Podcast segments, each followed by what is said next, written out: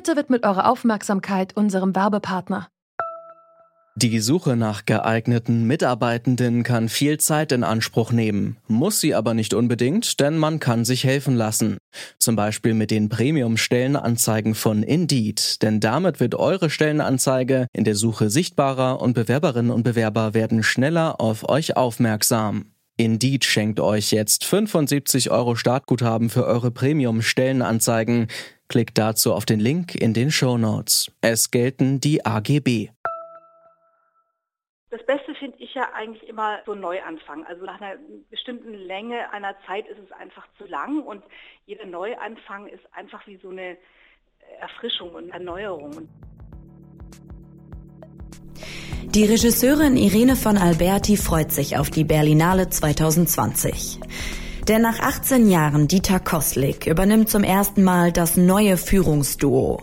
Mariette Rissenbeek führt die Geschäfte und Carlo Chatrion trifft die künstlerischen Entscheidungen. Wir fragen uns deshalb, ist das jetzt wirklich der erhoffte Neustart für die Berlinale? Heute ist der 20. Februar 2020, Tag 1 der Berlinale. Ihr hört zurück zum Thema und ich bin Helena Schmidt. Hi. Zurück zum Thema vom Podcast Radio Detektor FM.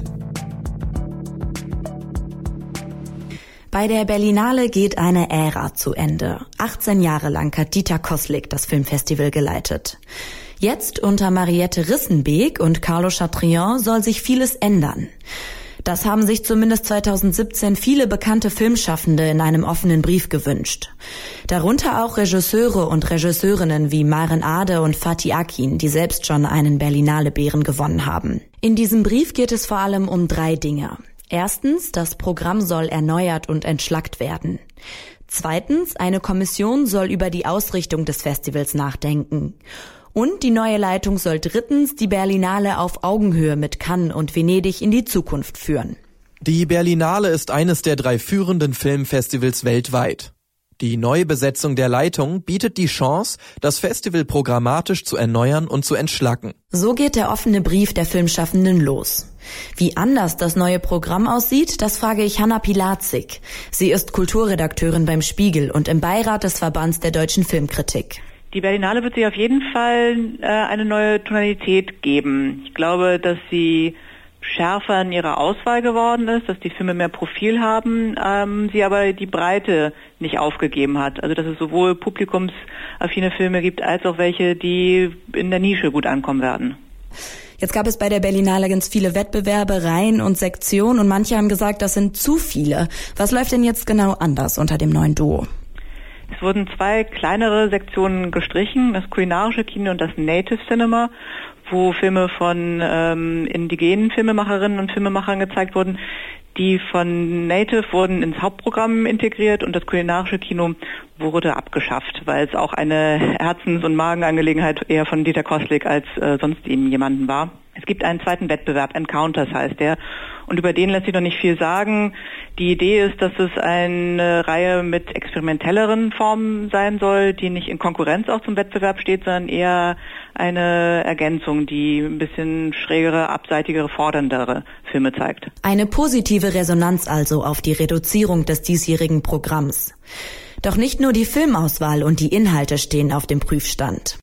Wir schlagen vor, eine internationale, zu gleichen Teilen mit Frauen und Männern besetzte Findungskommission einzusetzen, die auch über die grundlegende Ausrichtung des Festivals nachdenkt. Die grundlegende Ausrichtung des Festivals, die war bei Dieter Koslik ziemlich klar. Die Berlinale galt als besonders politisches Festival. Letztes Jahr zum Beispiel stand sie unter dem Motto Das Private ist politisch. Die Regisseurin Irene von Alberti hat den Brief der Filmschaffenden mit unterzeichnet.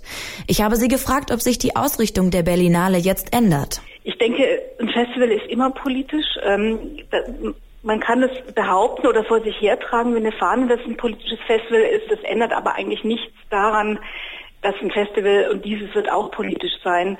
Und wir werden das dann vielleicht auch erst im Nachhinein verstehen. Aber es ist einfach ähm, nur die Fahne hochzuhalten und sagen, es ist politisch, das nützt meines Erachtens erstmal noch nicht so viel. Die Berlinale ist also dieses Jahr nicht unpolitisch, nur weil sie kein politisches Motto hat. Aber was ist mit der Forderung nach einer Findungskommission? Dazu frage ich Dietrich Brüggemann. Der Regisseur hat 2014 selbst einen silbernen Bären gewonnen. Und auch er hat den Aufruf nach einem Neustart unterstützt. Ja, das ist so eine Sache. Ich meine, Transparenz in, in, in Personalfragen kann man eh nicht wirklich komplett haben. Also es ist ja klar, also dass das hinter verschlossenen Türen irgendwie auch stattfinden muss, wenn da so Namen durch den Raum fliegen und eine Position besetzt wird. Aber ich meine, dass allein das Verfahren transparent ist, also dass, dass man offenlegt, wie die Entscheidung getroffen wird. Die Forderung kam aus einer schlechten Erfahrung mit Entscheidungen in der Berliner Kulturpolitik, die fürchterlich irgendwie den Leuten in die Ohren geflogen sind. Ich sage nur Volksbühne und DFFB. Intransparenter geht's nicht. Diesmal war das Verfahren besser, aber es gab so eine Findungskommission, deren Mitglieder bekannt waren. Was aber die Findungskommission dann gemacht hat, ist nämlich einfach eins ihrer eigenen drei Mitglieder, nämlich Mariette Rissenbeck, auch kurzerhand da auf den Posten zu setzen. Das ist natürlich eigentlich verfahrensmäßig nicht ganz sauber, muss ich mal sagen. Also ein bisschen, ein bisschen seltsam finde ich auch das jetzt wieder. Insofern ja, auch da ist es ein, ein gemischter Eindruck, würde ich sagen. Das neue Führungsduo startet also nicht ganz unbelastet in ihre erste Berlinale. Denn Mariette Rissenbeek, die die Geschäfte führt, war selbst in der Findungskommission. Sie hat sich gewissermaßen selbst gefunden. Aber auch unabhängig davon gibt es hohe Erwartungen an die neue Leitung des Festivals. Ziel muss es sein, eine herausragende kuratorische Persönlichkeit zu finden, die für das Kino brennt, weltweit bestens vernetzt und in der Lage ist, das Festival auf Augenhöhe mit Cannes und Venedig in die Zukunft zu führen. Wir wünschen uns ein transparentes Verfahren und einen Neuanfang. Ob die Berlinale nochmal an den Rang der Filmfestspiele in Cannes rankommt? Da ist Hanna Pilatzig eher skeptisch. Und dennoch hat die Berlinale den Festivals in Venedig und Cannes etwas voraus. Also die Berlinale ist ja eigentlich noch ein größeres Festival als Venedig und Cannes. Allein von der Menge der Filme, die gezeigt werden, sind ja ähm, fast viermal so viele Filme wie in Cannes, die auf der Berlinale laufen. Und es ist natürlich das große Publikumsfestival. Das sind Venedig und Cannes bei weitem nicht. Es gibt da also nicht so eine richtige Art von Vergleichsmöglichkeit. Ich glaube auch, dass an die Wettbewerbe gerade von Cannes die Berlinale eigentlich nicht mehr ranreichen kann. Cannes ist einfach zu dem profiliertesten Festival geworden. Wer da seine Filme zeigt, das ist dann wirklich schon Auszeichnung genug, in Wettbewerb eingeladen zu werden. Das ist so ein bisschen sowas wie die Meisterklasse des internationalen Kinos. Dieses Profil kann die Berlinale nicht mehr bekommen, weil es einfach auch nicht so viele gute Filme insgesamt gibt, die auf dem Niveau ähm, sich präsentieren können.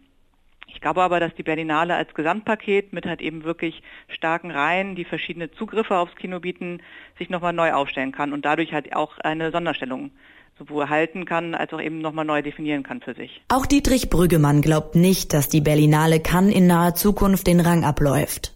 Für ihn stehen die Filmfestivals allerdings gemeinsam vor einem großen Problem. Ja, das ist wahnsinnig schwierig, weil Cannes hat einfach einen uneinholbaren Vorsprung und das ist ja einfach nur eine subjektive Wertschätzung in der Filmwelt. Kann ist kann, weil halt alle der Meinung sind, dass Cannes das wichtigste Festival ist und deswegen ist es das. Und ähm, das kann man eigentlich nicht beantworten, ohne sich die Rolle des Kinos insgesamt anzugucken was ja einfach nicht mehr dieses zentrale Leitmedium einer ganzen Gesellschaft ist, wie es vor 25 Jahren das vielleicht noch war. Als in allen Köpfen irgendwie Pulp Fiction und Trainspotting und das Piano und 12 Monkeys und Fight Club, diese Filme waren Kinofilme, die die ganze Welt bewegt haben. Diese Art von Filmen gibt es nicht mehr. Das sind heutzutage Serien. Also das ist jetzt heute Breaking Bad und Game of Thrones, was in allen Köpfen drin ist. Und damit haben, glaube ich, alle Filmfestivals zu kämpfen mit der schrumpfenden Bedeutung des Kinos an sich das kann kein Festivalleiter alleine stemmen, sich gegen diesen Strom. Sie tun schon das Richtige, indem sie sich für Serien öffnen, absolut, klar. Das macht kann, glaube ich, nicht in der Weise und vielleicht ist es genau der richtige Schritt. Also würde ich hoffen. Die Kritik aus der Filmbranche scheint zum Teil gefruchtet zu haben. Das Programm der diesjährigen Berlinale ist weniger vollgestopft als in den vergangenen Jahren. Gleichzeitig ist mit Encounters ein Wettbewerb für abseitigere Produktion und Dokumentation dazugekommen. Trotzdem ist es auch für die neue Leitung um Mariette Rissenbeek und Carlo Chatrian utopisch, die Berlinale zu einem Cannes 2.0 zu machen. Auch wenn es bei all der Euphorie um die neue Leitung der Berlinale leicht in Vergessenheit gerät, Dieter Koslik bleibt vielen positiv in Erinnerung. Ich mochte den. Also äh, fand, der hat tolle Sachen gemacht und viele Sachen erfunden, die, äh, die für die Berlinale super waren. Das Kiez-Programm fand ich herrlich. Tenants ist eine großartige Idee und er war, er war so ein so ein lustiger, naja, wie soll man sagen, im besten Sinne so eine Art Zirkusdirektor, der diesen Zirkus wunderbar navigiert hat. Und ich fand, fand seine Zeit toll aber jede Zeit endet mal und ich habe das nicht als Abrechnung mit Kostlik gesehen, sondern nur als Aufforderung an die Politik, hier bitte mal ihren Job anständig zu machen und nicht wieder so eine Personalkatastrophe zu machen wie bei DFB und hier Bergkorn an der Volksbühne. Das war zurück zum Thema heute am 20. Februar 2020. Wenn euch der Podcast gefallen hat, dann abonniert uns doch gerne in eurer Podcast-App. Ich bin Helena Schmidt, ich sag Tschüss und danke fürs Zuhören.